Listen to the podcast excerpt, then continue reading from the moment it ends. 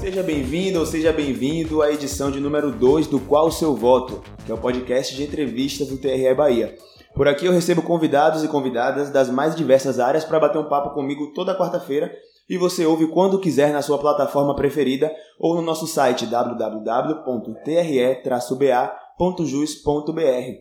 E hoje recebemos aqui Joyce Mello, do Pagode por Elas. Joyce, que inclusive foi estagiária daqui do TRE Bahia junto comigo até dezembro, quando teve que nos deixar porque finaliza, finalizou a sua graduação, né? E falando em finalizar a graduação, Joyce, antes de você dar o seu bom dia, vamos entender um pouco do que se trata o TCC, né? Então, bom dia, Joyce. Explica pra gente que história é essa aí de Pagode por Elas.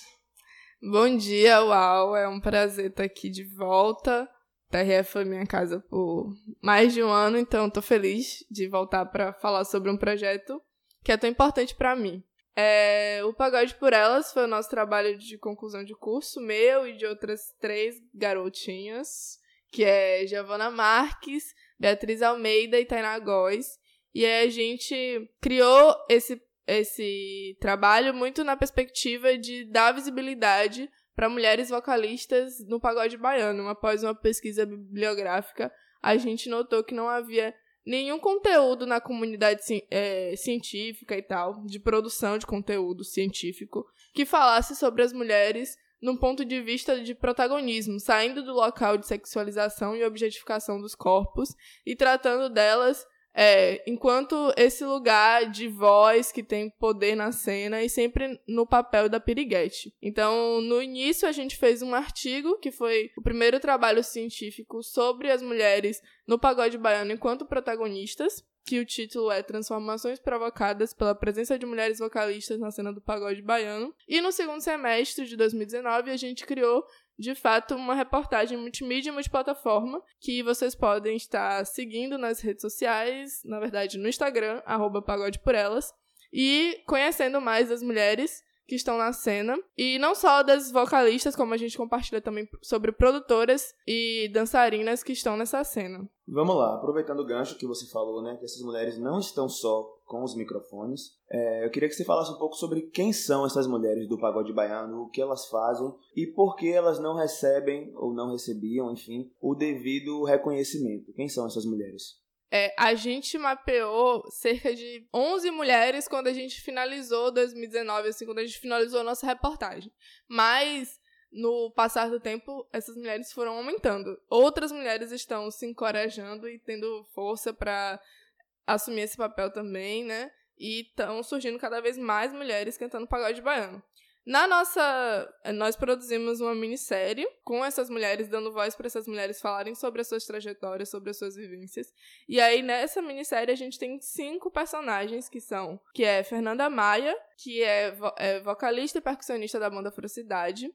É a Dama do Pagode, né? Alana Sara. É, Diana Leone, que é vocalista da banda Swing de Mãe.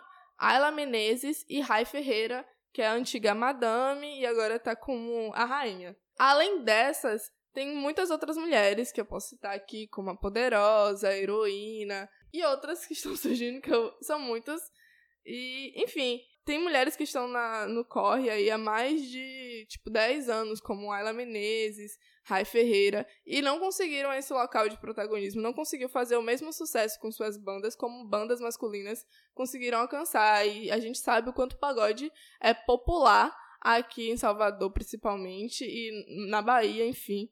E mesmo assim, elas não são conhecidas nem na, é, regionalmente, né? Nem aqui na cidade, elas não são muito conhecidas. Agora chegamos a um ápice digamos assim, com o surgimento da dama, que algumas pessoas aqui estão conhecendo, mas ainda assim, muitas pessoas que você pergunta não sabem que existe mulher cantando pagode. E você diria que essa falta de reconhecimento foi a principal motivação da escolha do tema de vocês? Com certeza. Tipo assim, a principal motivação realmente foi quando a gente notou que existiam mulheres cantando pagode e essas mulheres não tinham qualquer visibilidade. As pessoas não sabiam que elas existiam e a comunidade científica, como a gente também precisava fazer um artigo científico, é, não havia publicado exatamente nada sobre essas mulheres nesse local de protagonismo. A partir do momento que a gente sabia que existia, a gente conhecia essas mulheres e a gente notou que elas não eram reconhecidas, que não havia visibilidade, que as pessoas não valorizavam de fato o trabalho, não conheciam, não, não, valorizavam não, eu digo que as pessoas não sabiam que existiam, sabe? Esse trabalho dessas mulheres não chegam para a maioria das pessoas.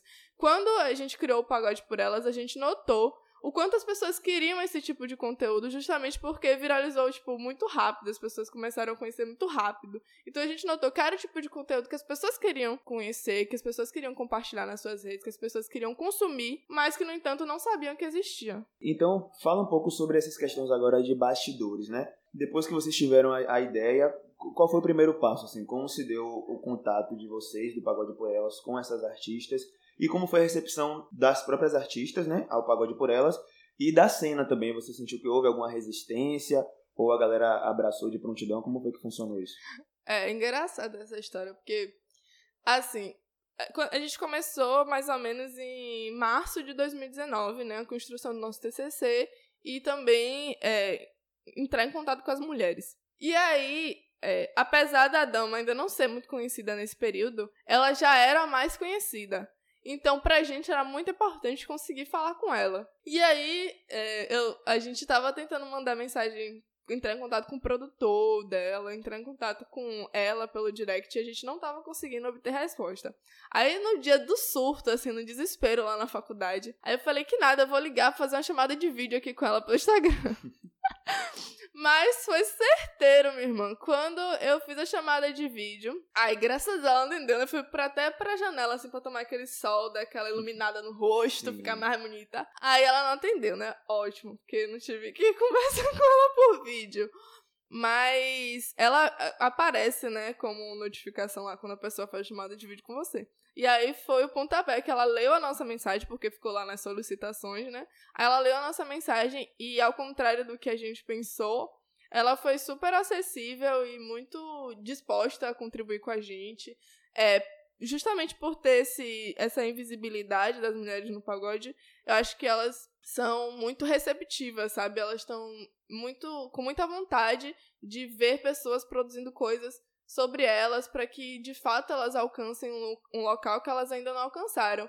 Então a Lana ela foi super receptiva, ela falou com a gente, a gente foi na casa dela, a gente foi nos shows delas. A Lana é o nome da A Lana é o nome da dama, a Lana Sara. E aí a gente foi nos shows, a gente fez gravações na casa dela, foi muito legal de conhecer a mãe, a família dela. Assim como as outras personagens que a gente foi entrando em contato, foi mais tranquilo. Ela, as outras é, personagens Fernanda Maia a gente já tinha convivência e tal, a gente já conhecia, então foi mais fácil. E as outras também a gente conseguiu falar no direct e elas responderam com mais facilidade. É, então fica aí a dica, né? Se você tá mandando mensagem pra pessoa no Instagram, ela não tá respondendo, faz a chamada de vídeo que aí funciona. Falando em vídeo, inclusive, o trabalho de vocês resultou, como você já deu um spoiler aí, né? Na minissérie documental Pagodão, A Cena por Elas, que vai ser lançada no dia 18 desse mês, é isso? Exatamente. E os ingressos do primeiro lote estão esgotados. Por é favor, comprem logo.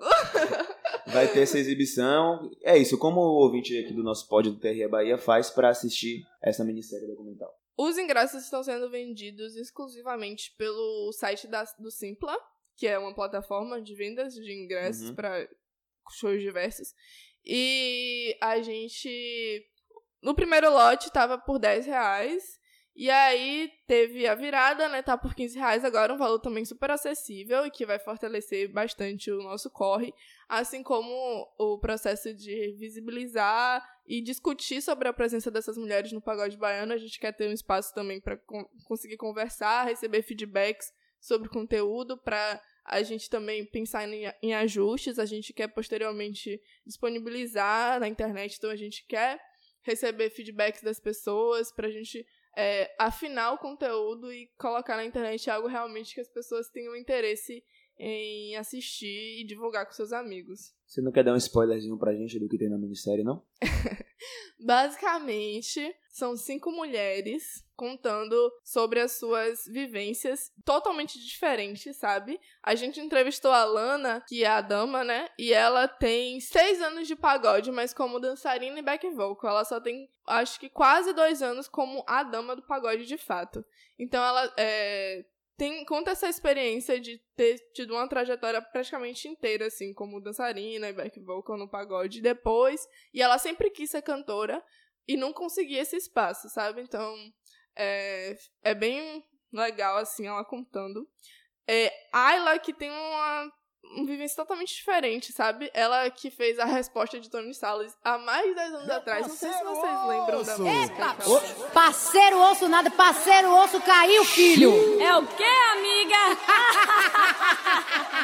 se ligue na resenha. Me conte, Ayla. Amiga, veja se eu sou otária, viagem na história do meu marido que estava na rua, passou no bar, tomou uma gelada com a Imagina. que não tinha nenhuma mulher. sou o cara do bar, o do churrasquinho e um brother com o som ligado. E aí, me conte. Então. E ela não viralizou, sabe? Ela fez a primeira banda de pagode que foi Groove de Saia. E tinham outras músicas do Groove de Saia que ficaram, fam ficaram famosas. Eu lembro que eu sabia algumas de cor. Quando eu conheci essa mulher, fiquei louca, porque dez, mais de 10 anos atrás e, tipo, eu não entendo como ela não conseguiu, sabe? Ela não viralizou. As pessoas não, conheci, não conhecem muito o trabalho dela hoje. É, Rai também Ela tem... participou do The Voice Brasil, inclusive, né? Ela participou do The Voice Brasil, arrasou também. E Rai, que já fez várias participações com Robson, nas músicas de Robson também. E também não conseguiu o mesmo prestígio, não conseguiu o mesmo local de, de reconhecimento que ele, que ele conseguiu. Ela também foi a primeira cantora de pagofunk.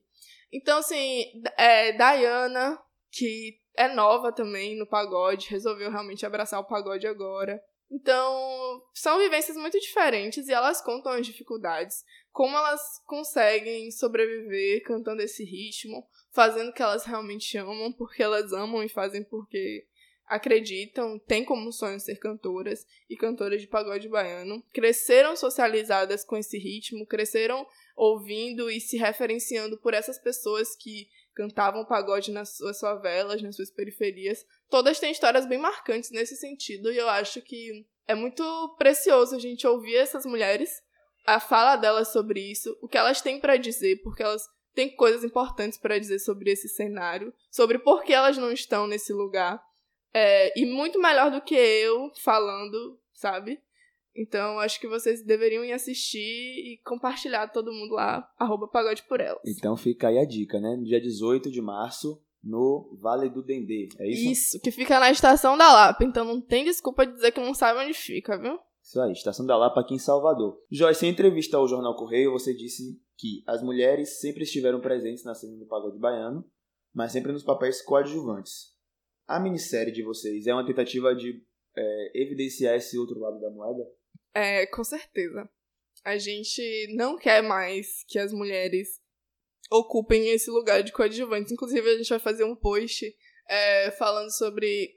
No post, basicamente, é um card falando assim: o pagode tem que continuar, mas dessa vez com mais mulheres. E aí, uma hashtag nova década.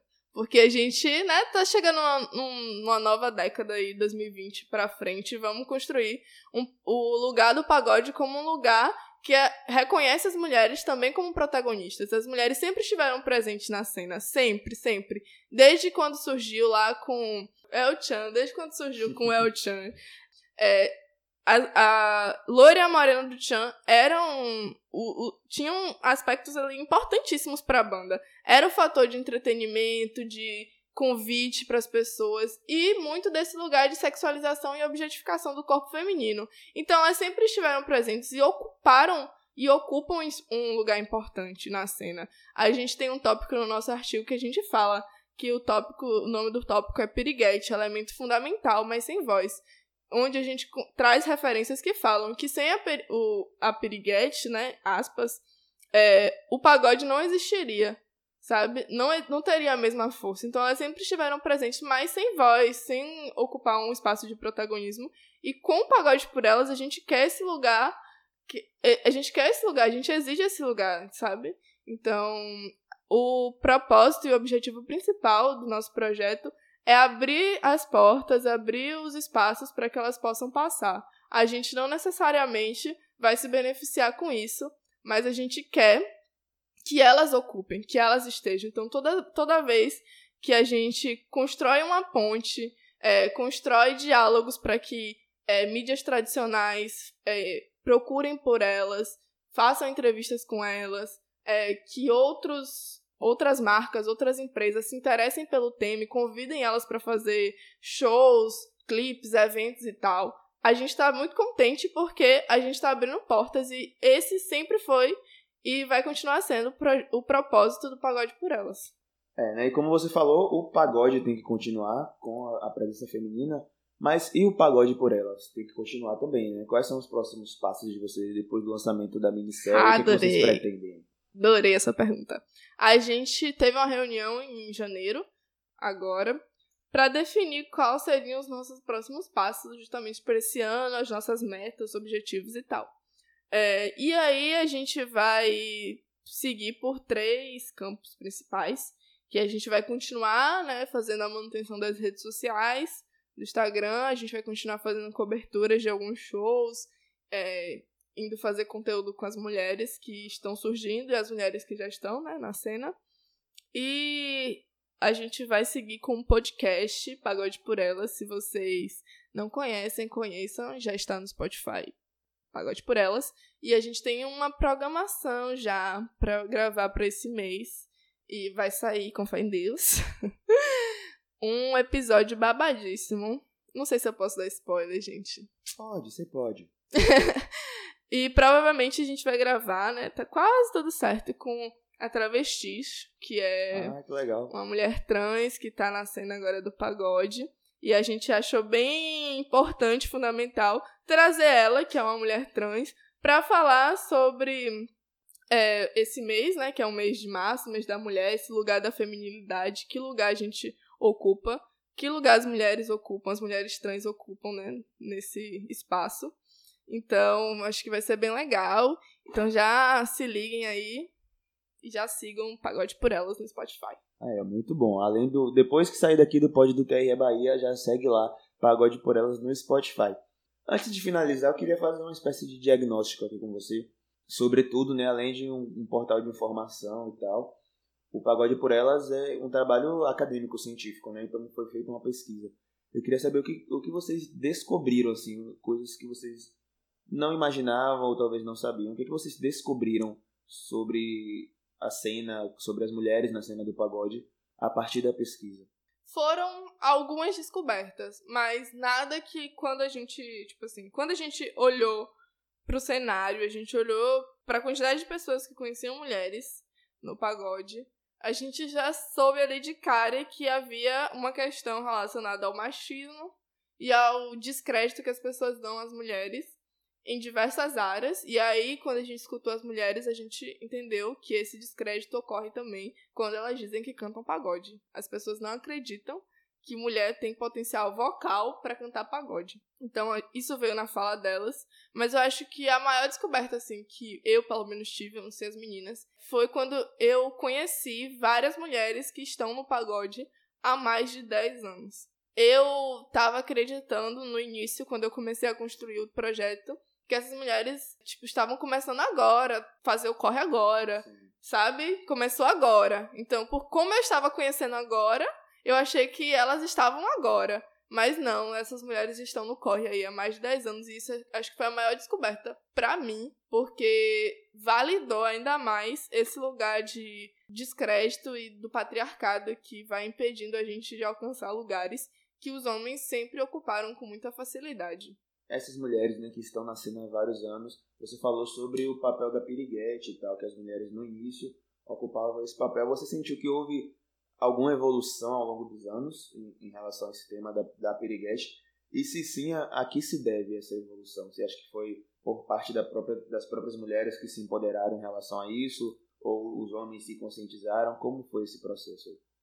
Assim, o que a gente traz muito forte no nosso artigo é que é, tem até uma frase que é bem, assim, a gente colocou impactante, assim, que é negando ou não o local da periguete, as mulheres estão ressignificando o local do pagode baiano. Então, é, essas mulheres que estão na cena, não necessariamente cantando e tal, não necessariamente elas estão, elas estão rompendo com esse local da periguete ou negando esse local da periguete. Muito pelo contrário, a maioria não está. A maioria segue é, fazendo letras que falam sobre, sex, é, sobre sexualização, sobre é, vários temas assim que remetem a esse lugar né, do corpo, da sexualidade, até porque as mulheres não são isentas de sexualidade, né? Elas têm tanta sexualidade, tanto libido e tal quanto os homens. E são temas comuns do próprio gênero do musical. Do próprio também. gênero musical. Então, assim, a gente não tá negando esse lugar da piriguete. Não é objetivo, elas não, não estão nesse, nessa meta. A gente também não caminhou por esse lugar, mas estão ressignificando o local de protagonismo da cena. Estão ressignificando o local que a mulher pode ocupar no pagode baiano. Então, não necessariamente negando, mas ocupando também os locais que estão ali como de maior prestígio, que é como vocalistas de bandas famosas e socialmente conhecidas. Agora sim, uma pergunta que nem estava no meu roteiro, mas que me surgiu aqui agora, é que as mulheres não ocupavam esses espaços de protagonismo como vocalistas e tal. Em contrapartida, eu sinto de fora, não fiz nenhuma pesquisa do tipo, aí você tem mais propriedade que eu para dizer isso. Mas na minha observação de fora, eu sinto que a presença feminina enquanto público nos eventos, enfim, ouvindo pagode e tal, sempre foi muito parelha a masculina. E aí eu queria saber se na pesquisa de vocês em algum momento apareceu a visão das mulheres do público, né? O, o que elas achavam sobre isso, se elas se incomodavam com a ausência feminina e se elas o que elas achavam desse papel da piriguete que elas no público também acabavam, acabavam por ocupar, né? É isso, essa visão do público aparece em alguma medida, o que, que é, a gente se aprofundou nisso na reportagem que a gente fez, na nossa reportagem especial, que está disponível no site do Leia Mais, leamais barra especiais barra pagode baiano, alguma coisa assim. A gente se aprofundou nesse momento da reportagem, que foi um top, um, uma parte, né, um intertítulo que a gente fez só falando sobre o público, sobre os, a, o cenário ali. A gente foi em alguns paredões, entrevistou donos de paredões, entrevistou algumas pessoas que frequentavam a festa, principalmente mulheres. E aí veio outras descobertas, né? Que foi a percepção que a gente tem enquanto é, pessoas que estão for, mais fora desse meio, assim, que é, encaram muito essa questão do feminismo, de diversas formas de assédio, não sei o quê. E a gente se depara com outras percepções de mulheres acerca do que é assédio e do que é empoderamento, aspas, para elas, sabe? A percepção de, de, por exemplo, assédio foi algo que a gente percebeu que era diferente da minha percepção de assédio para a percepção de assédio que ela tinha. Então, assim, para mim, enquanto um cara chegar e falar que, é, tipo, tá passando, o cara falar gostosa, ficar falando várias paradas para mim sem eu ter interesse de ouvir, para mim isso é assédio. Para elas, ela já vem como algo normal. A gente entrevistou uma, inclusive, é, que é, tem muito tempo na cena, né? A Raizona, ela é, tipo, bem popular, assim, no meio. Inclusive, sigam ela, maravilhosa também. Ela falou que, pelas roupas que ela vestia e tal, ela achava normal. E ela tinha essa... Ela falou que nunca se sentiu... É, assediada no meio do pagode. Ela falou que amava, que frequentava desde pequena, assim, acho que 13 anos. Inclusive, outra também que a gente entrevistou, Bruna.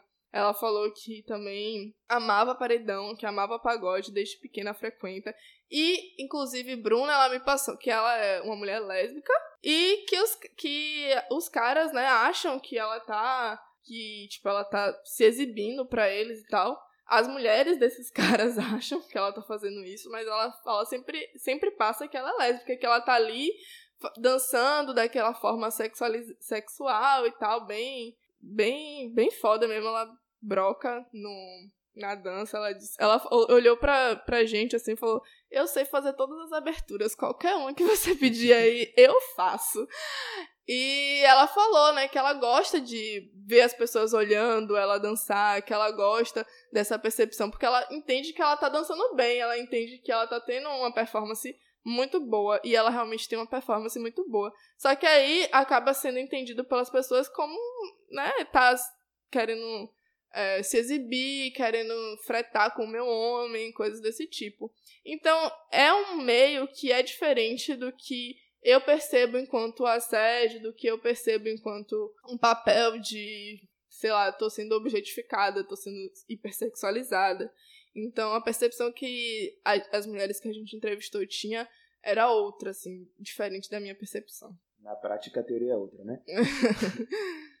Enfim, Joyce, é, esse é o programa Qual o Seu Voto, né? E sempre no final das entrevistas a gente pergunta pro, pro entrevistado, pro convidado, é, quais são os seus votos para determinado tema. E aí eu queria que você falasse quais são os seus votos para a cena do para cena feminina, nem sei se é certo dizer isso, né, para a cena feminina do pagode baiano, mas quais são seus votos para as mulheres no pagode baiano? Os meus votos, né, é como eu já dei, falei, né, nesse período todo que a gente começou, nesse tempo todo, que é realmente que a gente inicie uma nova década para o pagode baiano, que é que a gente comece a pensar nas mulheres dentro desse cenário enquanto protagonistas, que a gente consuma essas mulheres, que a gente vá aos shows dessas mulheres e à medida que a gente tenha é, cacife para isso, que a gente contrate essas mulheres, porque se a gente vai nos paredões, se a gente faz eventos, se a gente faz festa de pagode, a gente precisa estar tá colocando elas na, na, na line, né? Precisa estar tá pensando nessas mulheres nesses espaços.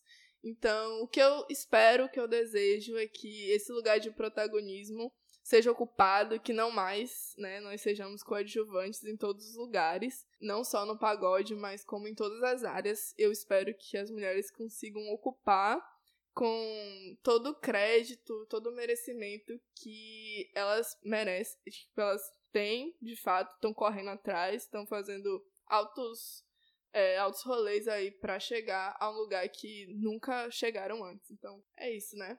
Pagode por elas. é isso, então. Joyce, muito obrigado por ter aceitado aqui nosso convite. E muito sucesso, né? O Pagode por Elas. Você que está ouvindo, compareça dia 18, não é isso? Dia 18, a gente compra os ingressos logo. e é isso. Esse é o momento agora que você se despede do nosso ouvinte. E aproveita também para divulgar, você já divulgou algumas vezes ainda, mas para reforçar a divulgação das redes sociais do projeto, para a galera poder acompanhar aí. Massa! Agradeço mais uma vez o convite, a oportunidade de poder voltar aqui no TRE. Sigam, arroba Pagode por Elas, meu nome é Joyce Mello, se vocês quiserem me seguir no Instagram também, arroba VNUS Negra, Vênus Negra, só que sem o E do Vênus. E é isso aí. É isso, gente. Esse foi o Qual o Seu Voto de hoje. A gente volta na próxima quarta. Não esqueça de seguir as nossas redes sociais e se inscrever no nosso podcast para receber as notificações de episódio novo em primeira mão. Eu sou Wallace Cardoso assim e já fui. Ele, Ai, pai pirraça, a dama gosta quando você pega e maltrata. Ai, pai pirraça, a dama gosta quando você pega e maltrata. Ai, pai pirraça, a dama gosta quando você pega e maltrata.